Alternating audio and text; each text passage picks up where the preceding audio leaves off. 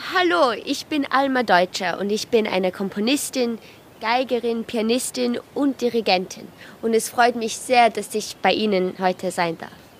Bei unseren Sommerlebenswegen begrüßen wir herzlichst Alma Deutscher. Wir sitzen gemütlich in einem Garten im 19. Bezirk.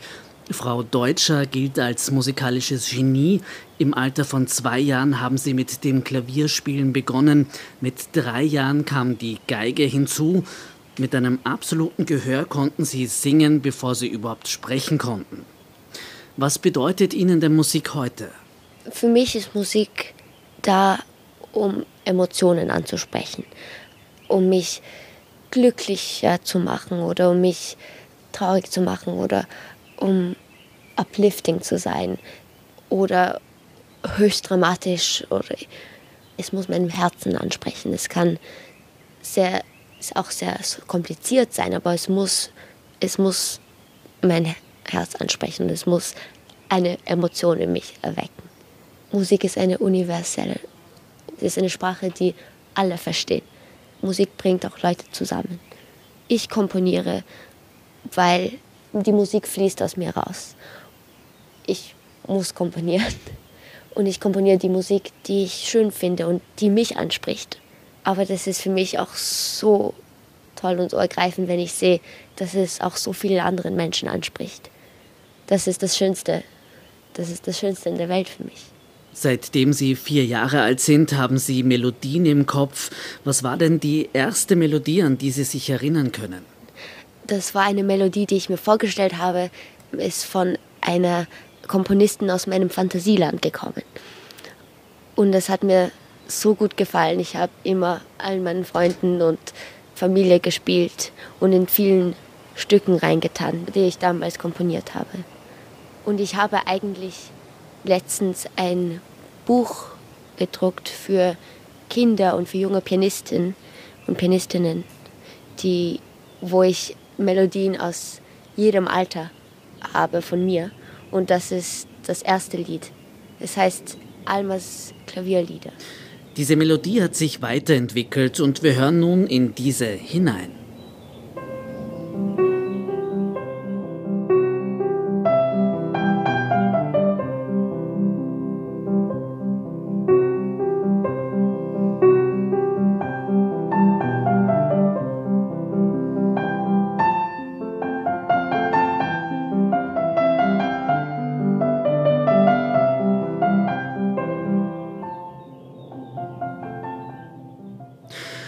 Deutscher, Sie haben mit zwei Jahren Klavierspielen begonnen und mit drei Violine. Wie kam es dazu? Ich kann mich erinnern, dass ich mit zwei einfach versucht habe, mit einem Finger auf dem Klavier zu spielen, also wie, wie ein Zweijähriger halt. Und ich kann mich erinnern, dass ich zum dritten Geburtstag eine Geige bekommen habe. Und es haben alle geglaubt, dass es nur ein, ein Spielzeug für mich sein würde und ich bald davon müde wäre.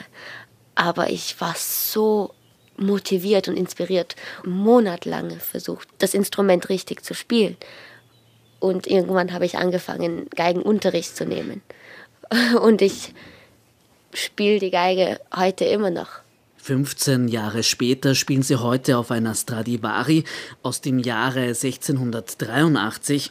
Was macht dieses Instrument für Sie so besonders? Das ist fast wie, wie ein, ein Freund für mich. Ich liebe diesen warmen Klang. Es ist fast wie, wie Wein oder so, so Honig, so, so warm und weich und intensiv, auch vor allem auf der G-Seite. Das ist unbeschreiblich schön, der Klang von dieser Geige. Und ich bin so dankbar, dass ich auf der Geige spielen darf. Das ist so motivierend für mich auch, dann verschiedene Farben und Klänge zu finden, wie ich den Klang am schönsten präsentieren kann und ausdrücken kann. Motiviert Sie das dann mehr, die G-Seite zu verwenden?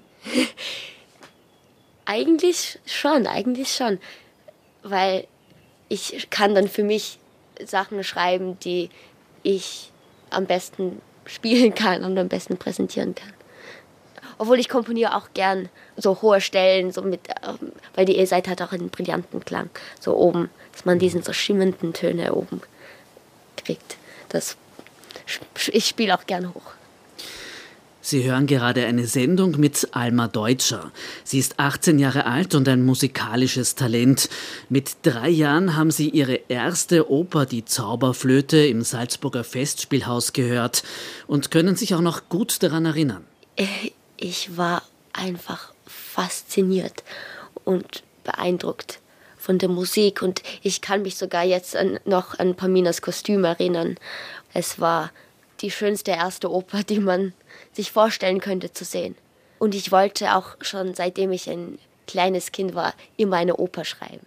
Die Liebe zu Mozart ist Ihnen seitdem geblieben und Sie bezeichnen deswegen seine Musik als Ihre Muttersprache. Erzählen Sie uns darüber. Wenn ich zum Beispiel vom Blatt lese, Mozart, dann muss ich nicht alles lesen, was er geschrieben hat, weil wenn man vom Blatt liest, ist manchmal muss man die Seite wechseln und dann kann ich ein bisschen improvisieren und es ist, weil ich weiß, was er eigentlich sagen wollte. Ich denke oft, dass ich weiß, warum er eine gewisse Modulation führen wollte. Und ich, ich denke oft, es wäre so schön, wenn ich ihn treffen könnte und ihn fragen könnte, warum er es gemacht hat und ob es das ist, was ich dachte. Ich wäre gerne seine Studentin gewesen. Was war denn die Grundaussage Mozarts? Einerseits attestiert man ihm ja Freude und andererseits einen gewissen musikalischen Humor. Und auch Traurigkeit. Auch Traurigkeit. Also zum Beispiel die, die Pamina-Arie in Zauberflöte. Ich kann mich erinnern, wie sehr mich das berührt hat, als ich das zum ersten Mal gehört habe. Kann man fast weinen. Aber natürlich auch, er hatte einen Sinn für Humor. Richard Strauss hat sie ebenfalls geprägt. Mit vier Jahren haben sie erstmals das Wiegenlied von ihm gehört. Ich war so berührt und ich habe meine Eltern gefragt, wie Musik so schön sein kann. Und sie haben mir, glaube ich, bis jetzt immer noch keine Antwort darauf gegeben. Und es gibt eine sehr besondere Harmonie, die ich dann immer die Strauß-Harmonie genannt habe, am Anfang von diesem Wiegenlied, das mich besonders geprägt hat. Wir machen nun einen kleinen Sprung. Mit 14 war ihr erstes Debüt auf der großen Bühne der Carnegie Hall in New York, das ausschließlich ihrer eigenen Komposition gewidmet war. Mit dabei war auch eine Hommage an Wien. Mein Sirenenklängerwalzer. Da muss ich die Background-Geschichte auch erzählen. Also, als ich zum ersten Mal nach Wien gekommen bin, ist eine der ersten Sachen, die mir aufgefallen sind, die Polizeisirene. Also Lare, Lare, Lare, Lare. Ich dachte mir, sogar das ist musikalisch in Wien. Und ich habe sofort versucht, oder zu denken, wie das in eine Melodie verwandelt werden kann. Und in einen Walzer. Und dann kam mir die Idee, dass ich versuchen würde, die hässlichen Klänge der Welt, also nicht nur die Wiener Sirenen, sondern auch die amerikanische Sirenen und ähm, das Piepsen von Autos und auch von den Türen im Bus oder in der U-Bahn, als die Türen schließen und alles, was, was ich mir vorstellen konnte, in einen Walzer komponieren würde und dann diese hässlichen Klänge in etwas Schönes verwandeln würde.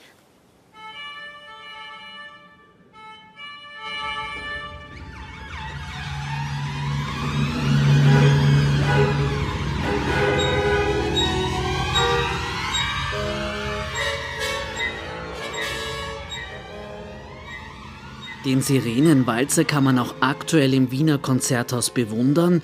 Meet Alma Deutscher heißt das Programm.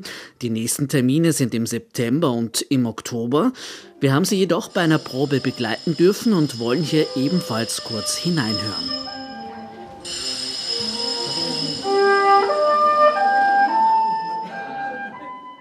Ich bin immer 100% konzentriert, dass ich auch keine Zeit verschwende und weil in der Probe ist ja nicht so viel Zeit und dass man durch alles kommt.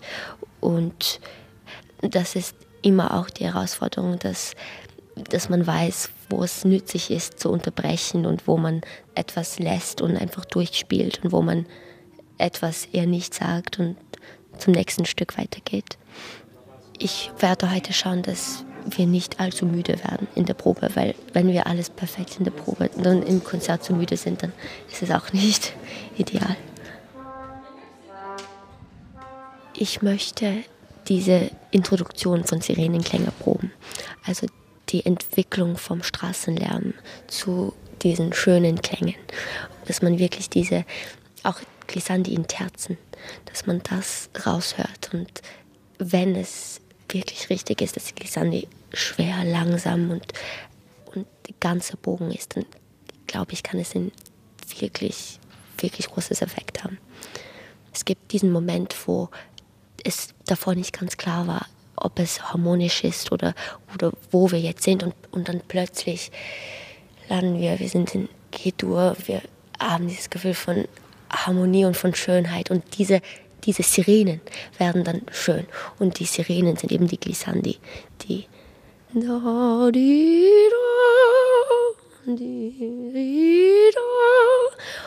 das kann wirklich effektvoll sein.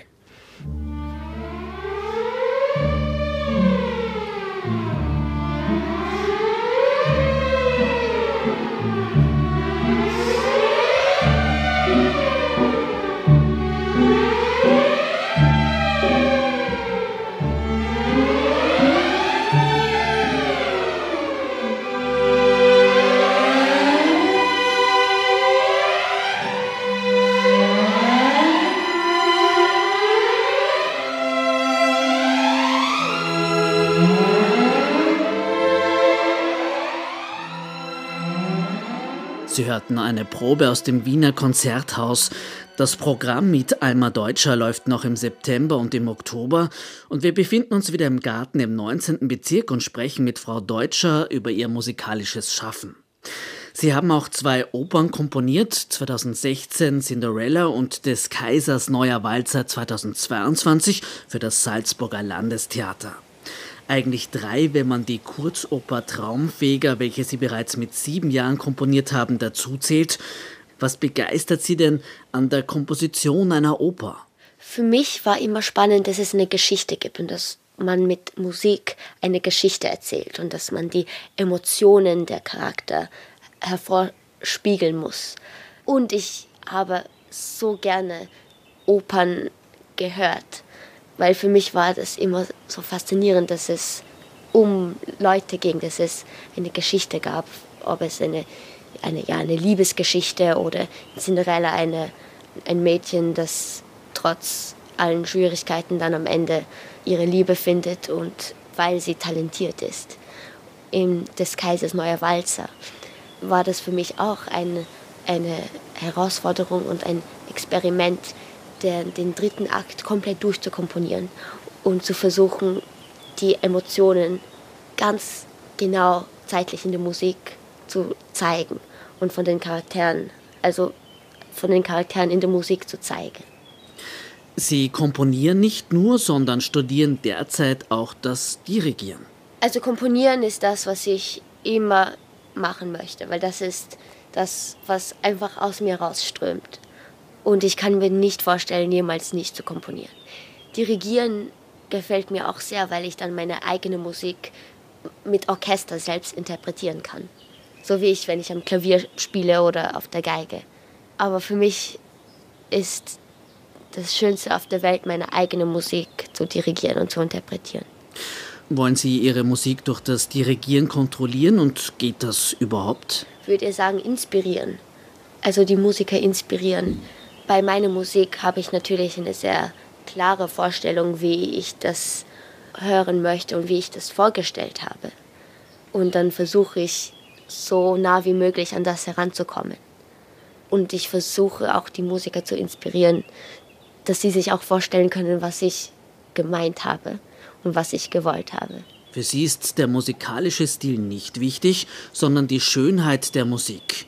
Was zeichnet diese Schönheit aus? Schönheit ist im Auge des Betrachters und man kann nur für sich selber sagen, was sich selber gefällt. Und für mich ist das Wichtigste in der Musik Melodie und Harmonie, weil für mich, wenn Musik keine Melodie hat, dann, dann spricht es in meinem Herzen nicht an. Also für mich braucht man eine, einen Ohrwurm, eine wirklich gute Melodie. Und dann schöne Harmonien. Also ich bin, Harmonie war für mich immer extrem, extrem wichtig. Also ich habe dieses wunderbare System gehabt, wie ich Musik gelernt habe.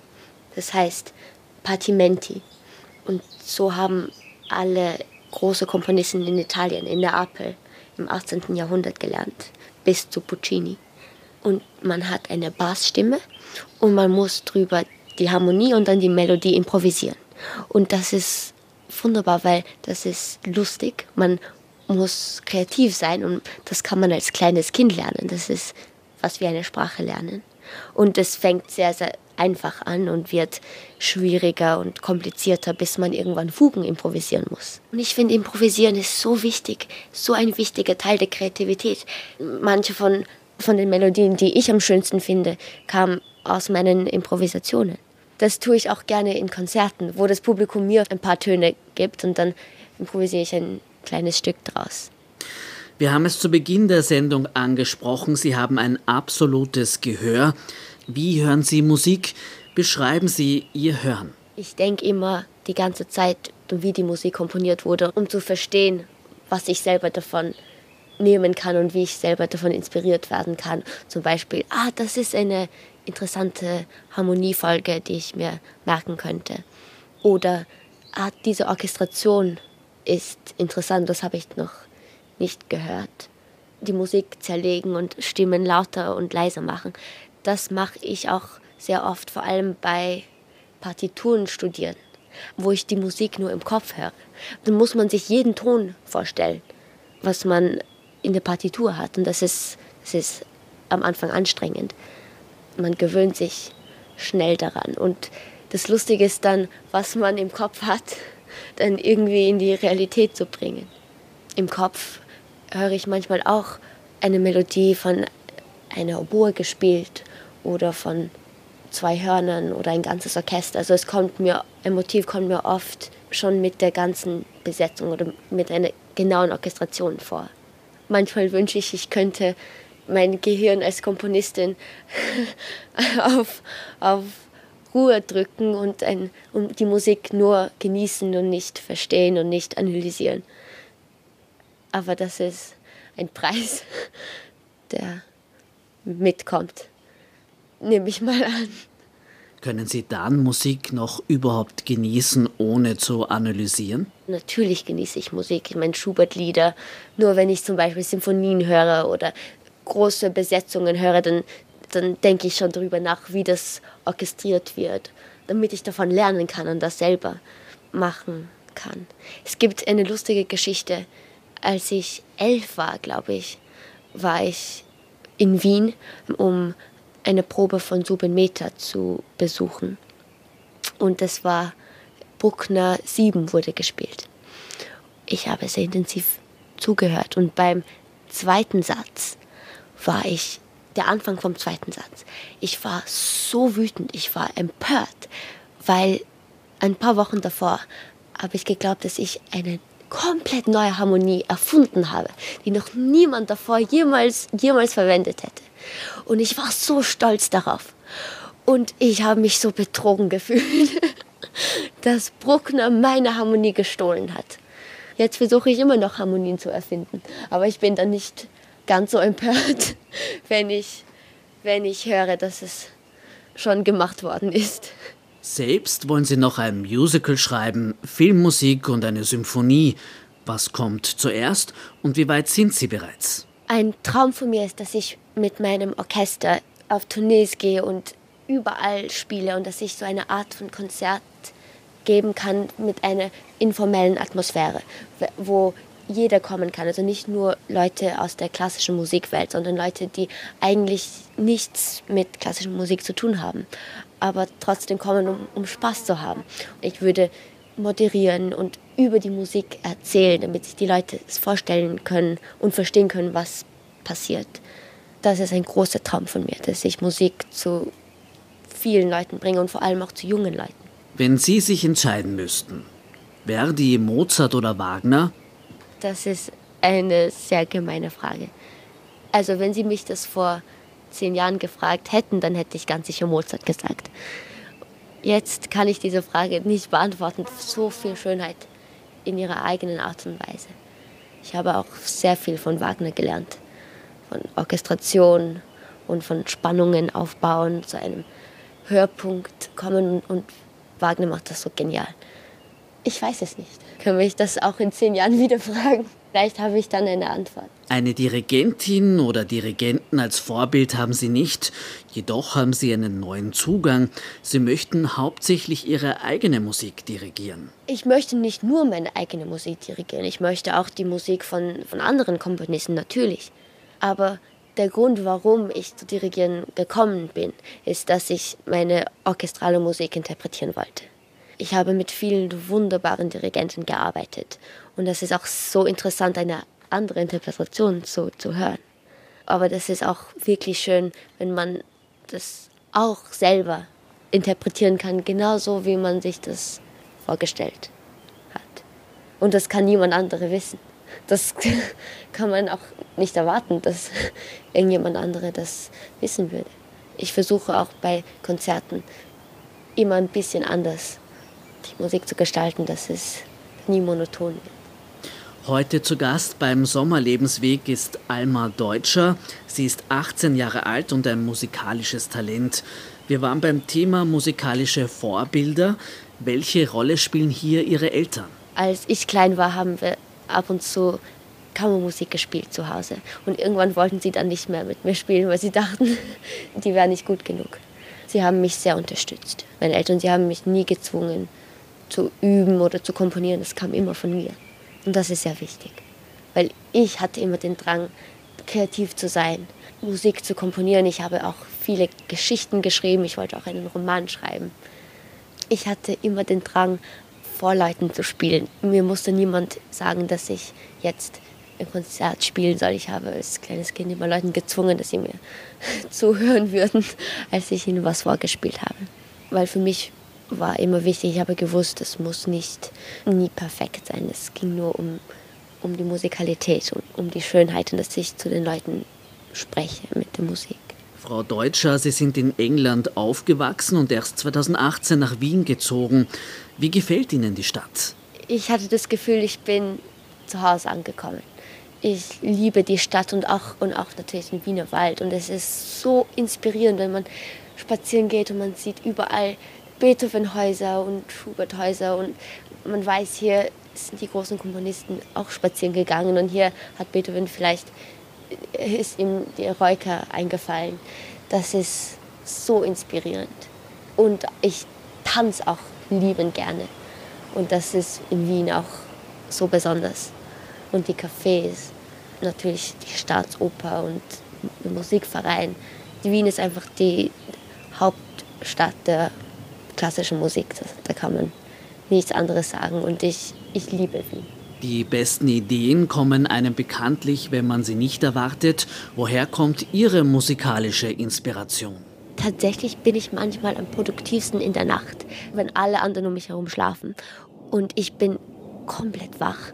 Ich nenne das dann Improvising Mood, wo ich dann am Klavier sitze und ich spiele und ich weiß nicht mal, was passiert, aber die Melodien strömen mir aus den Fingern raus. Das genieße ich sehr in der Nacht, wenn alle anderen schlafen. Ich habe ein Buch von Melodien, wo ich jedes Mal, wo mir was einfällt, dann schreibe ich das rein und es kommt mir dann manchmal nützlich vor, wenn ich mein nächstes Stück komponieren muss. Manchmal kommt mir auch eine Melodie im Traum, das ist seltener. Aber das ist mir auch ein paar Mal passiert. Zum Abschluss unserer Sommerlebenswege möchten wir auch noch wissen, wie Sie Ihren Sommer verbringen möchten. Zum Spaß werde ich ein paar Sachen komponieren, weil letzten Sommer habe ich sehr intensiv an meiner letzten Oper gearbeitet und fertig geschrieben. Im Dezember habe ich in einem Monat die ganze Oper orchestriert. Das hätte ich nie geglaubt, dass, dass ich das in einem Monat schaffen würde, aber das, das habe ich irgendwie hingekriegt. Und diesen Sommer werde ich versuchen, eine Klaviersonate zu schreiben, Lieder zu komponieren. Vielleicht mit einem Musical anfangen, vielleicht das Kaisers neue Walzer wieder überarbeiten, meinen Roman schreiben. Ich werde Zeit haben. Alma Deutscher, vielen Dank für das Interview und wir wünschen Ihnen noch einen entspannten Sommer. Vielen Dank fürs Zuhören und allen einen schönen Sommer.